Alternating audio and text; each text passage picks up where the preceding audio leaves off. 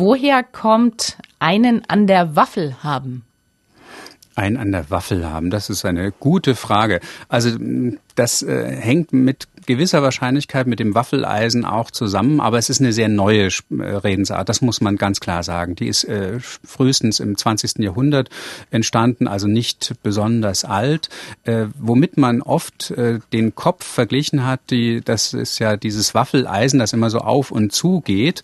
Deswegen konnte man jemanden auch eins auf die Waffel geben. Das heißt, erstmal hieß das jemand auf den Mund etwas geben. Und wenn jemand also etwas an der Waffel hatte, dann wurde das Mundwerk auf den ganzen Kopf übertragen und das hieß dann, der ist nicht ganz sauber, der hat äh, einen Vogel, der spinnt, der äh, hat einen Spleen. Das sind alles solche Ausdrücke, die darauf äh, zurückgehen. Aber er ist, wie gesagt, relativ neu und da gibt es eine ganze Reihe von vor allen Dingen fantasievollen Ausdrücken wie Bauklötze, Staunen, wo man dann auch sagt, naja, das ist die Freude an der besonders witzigen Formulierung. Man sucht nach immer neuen Varianten.